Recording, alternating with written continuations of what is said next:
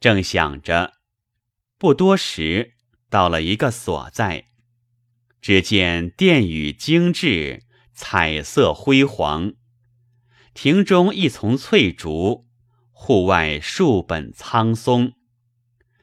廊檐下立着几个侍女，都是宫装打扮。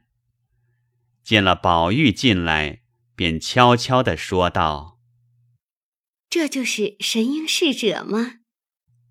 引着宝玉的说道：“就是，你快进去通报吧。”有一侍女笑着招手，宝玉便跟着进去。过了几层房舍，见一正房，珠帘高挂。那侍女说。站着候旨。宝玉听了也不敢啧声，只好在外等着。那侍女进去不多时，出来说：“请侍者参见。”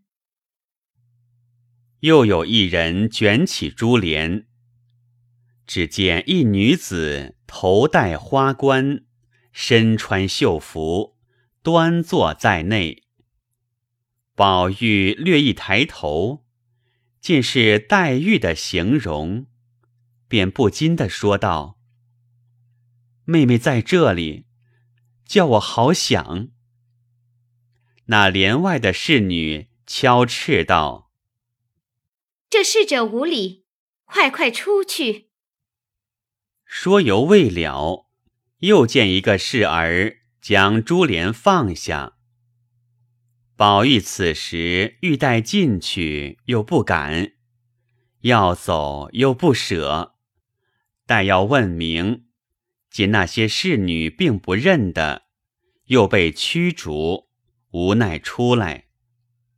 心想要问晴雯，回头四顾，并不见有晴雯，心下狐疑。只得样样出来，又无人引着。正欲找原路而去，却又找不出旧路了，正在为难。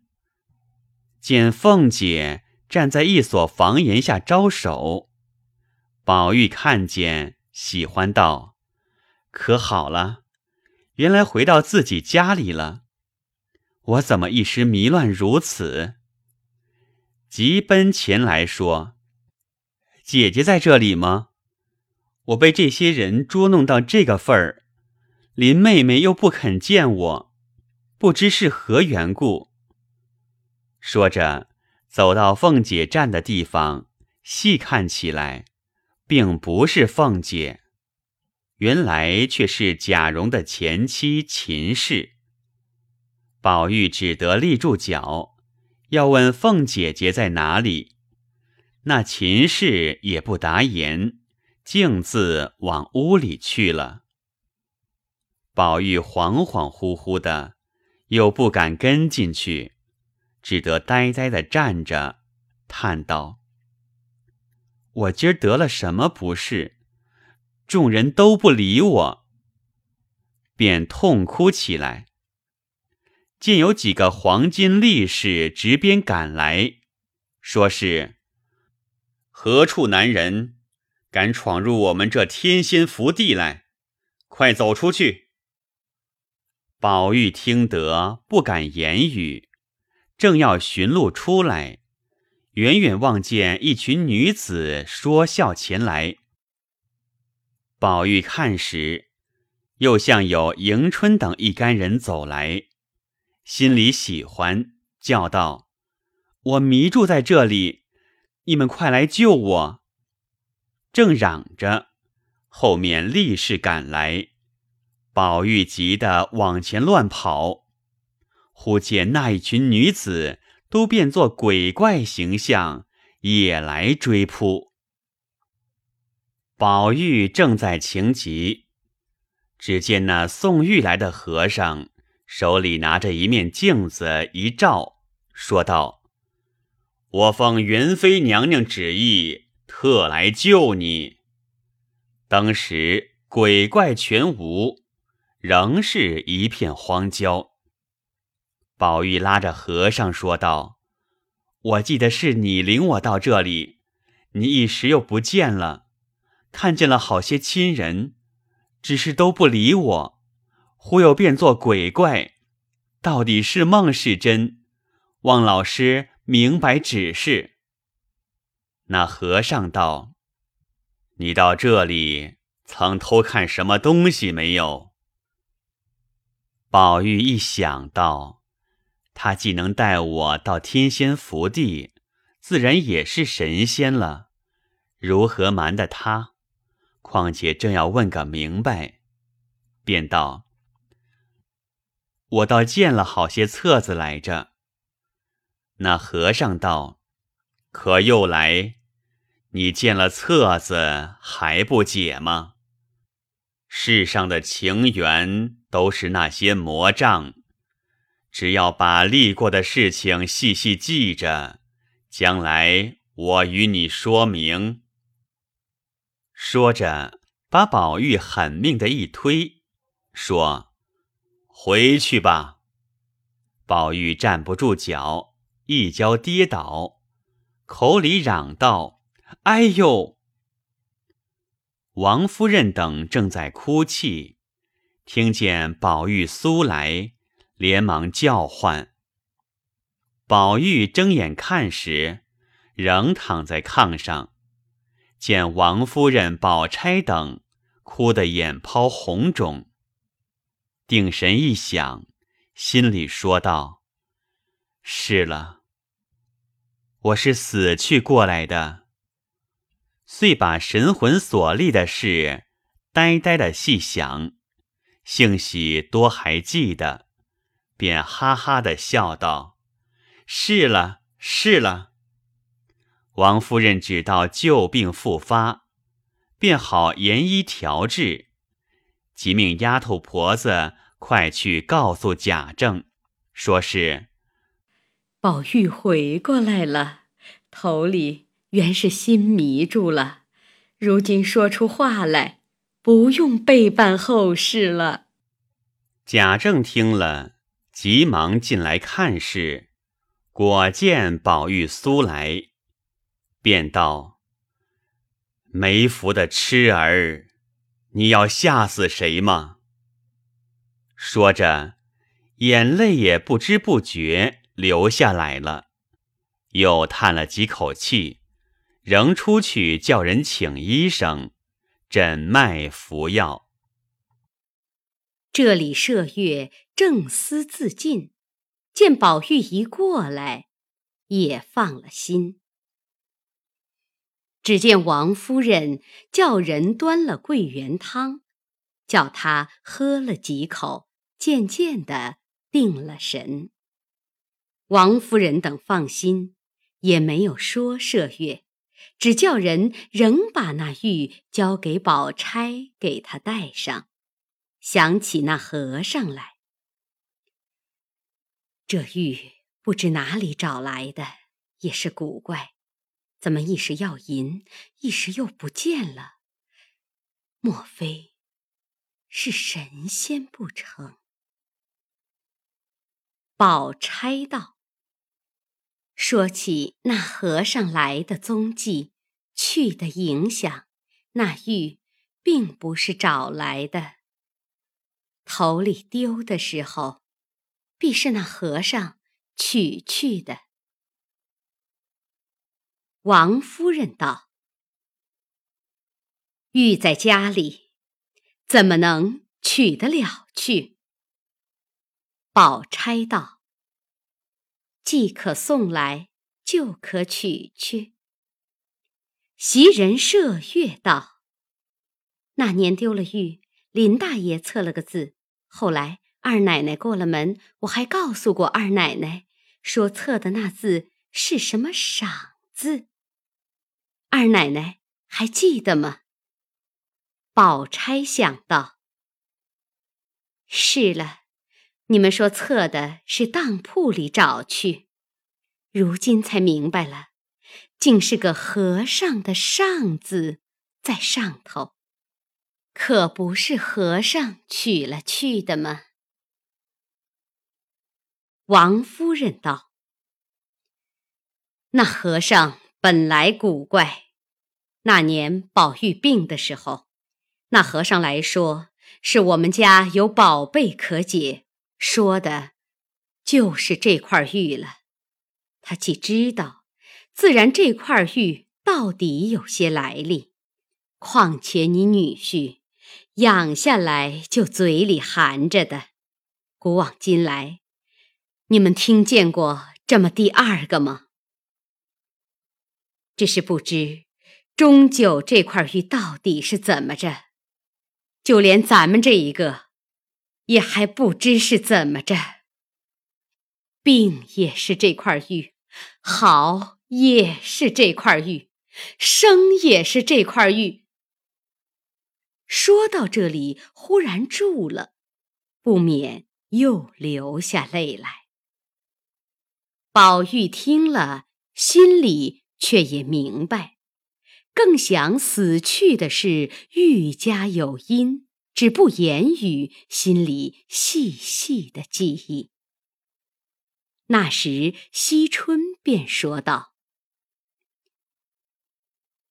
那年失玉。”还请妙玉请过仙，说是青埂峰下遗骨松，还有什么入我门来一笑逢的话。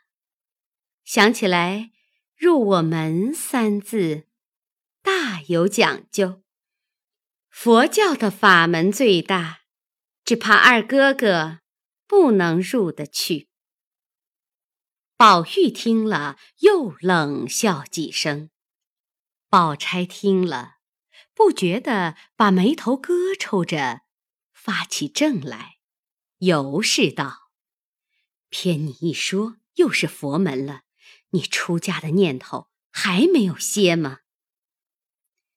惜春笑道：“不瞒嫂子说，我早已断了婚了。”王夫人道。好孩子，阿弥陀佛，这个念头是起不得的。惜春听了也不言语。宝玉想，青灯古佛前的诗句，不禁连叹几声。忽又想起一床席一枝花的诗句来，拿眼睛看着袭人。不觉又流下泪来。众人都见他忽笑忽悲，也不解是何意，只道是他的旧病。岂知宝玉处处积来，竟能把偷看册上诗句句牢牢记住了，只是不说出来。心中早有一个成见在那里了，暂且不提。且说众人见宝玉死去复生，神气清爽，又加连日服药，一天好似一天，渐渐的复原起来。便是贾政见宝玉已好，现在丁忧无事。想起贾赦不知几时预设，老太太的灵柩九庭寺内，终不放心，欲要扶柩回南安葬，便叫了贾琏来商议。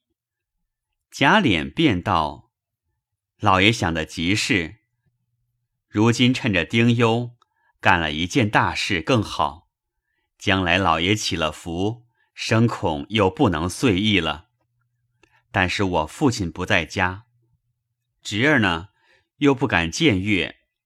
老爷的主意很好，只是这件事也得好几千银子，衙门里积赃，那是再急不出来的。贾政道：“我的主意是定了，只为大爷不在家，叫你来商议商议。”怎么个办法？你是不能出门的。现在这里没有人，我为是好几口财，都要带回去的，一个人怎么样照应呢？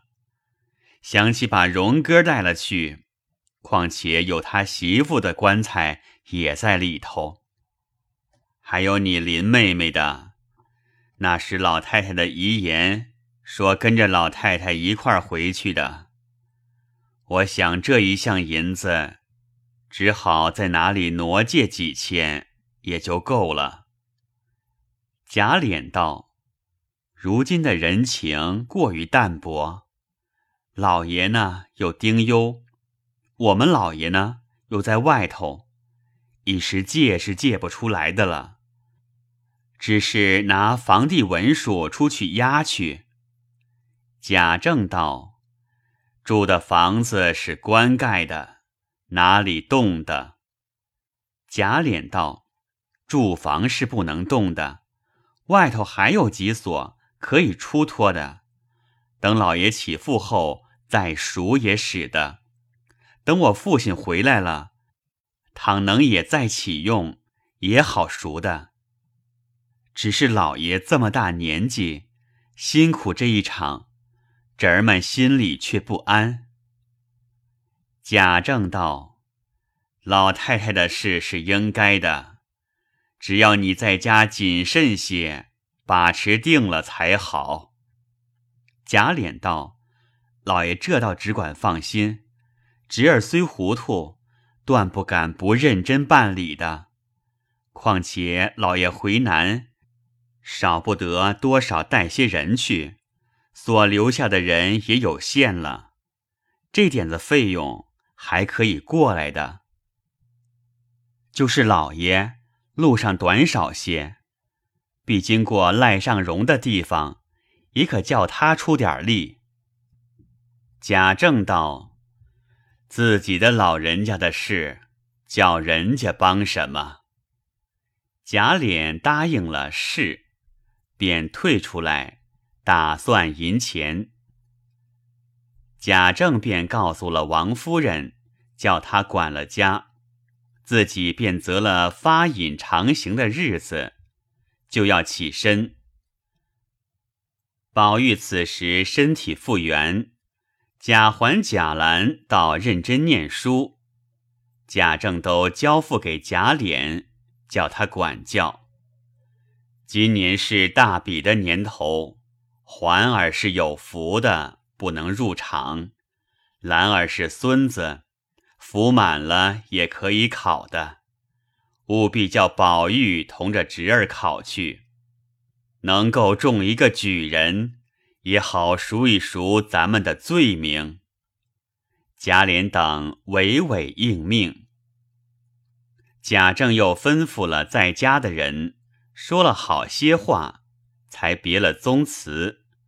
便在城外念了几天经，就发引下船，带了林之孝等而去，也没有惊动亲友，唯有自家男女送了一程回来。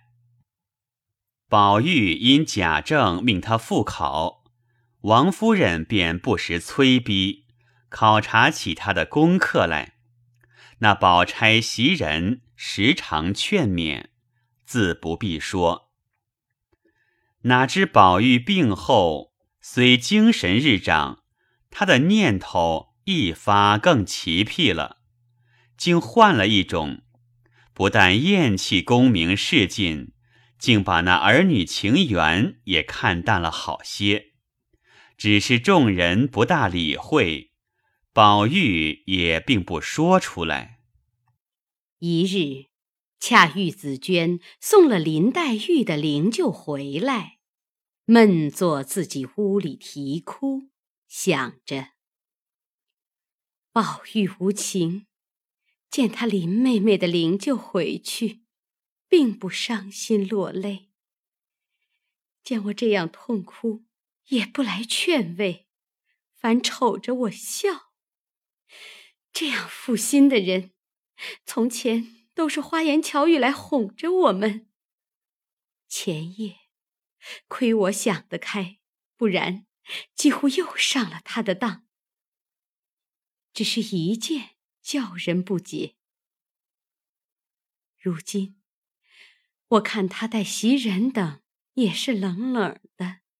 二奶奶是本来不喜欢亲热的，麝月那些人就不抱怨他吗？我想女孩子们多半是痴心的，白操了那些时的心，看将来怎样结局。正想着，只见五儿走来瞧他，见紫娟满面泪痕。便说：“姐姐又想林姑娘了，想一个人，闻名不如眼见。头里听着，宝二爷女孩子跟前是最好的。我母亲再三的把我弄进来，岂知我进来了，尽心竭力的服侍了几场病，如今病好了。”连一句好话也没有剩出来，如今索性连眼儿也都不瞧了。紫娟听他说的好笑，便扑哧的一笑，啐道：“呸！你这小蹄子，你心里要宝玉怎么个样待你才好？女孩家也不害臊。”连明公正气的屋里人瞧着他，还没事人一大堆呢，有功夫理你去？因又笑着拿个指头往脸上抹着，问道：“你到底算宝玉的什么人呢？”那五儿听了，自知失言，便绯红了脸，但要解说，不是要宝玉怎样看待。说他近来不连下的话，只听院门外乱嚷，说：“外头和尚又来了，要那一万银子呢。太太着急，叫琏二爷和他讲去。偏偏琏二爷又不在家，那和尚在外头说些疯话，太太叫请二奶奶过去商量。不知怎样打发那和尚，下回分解。”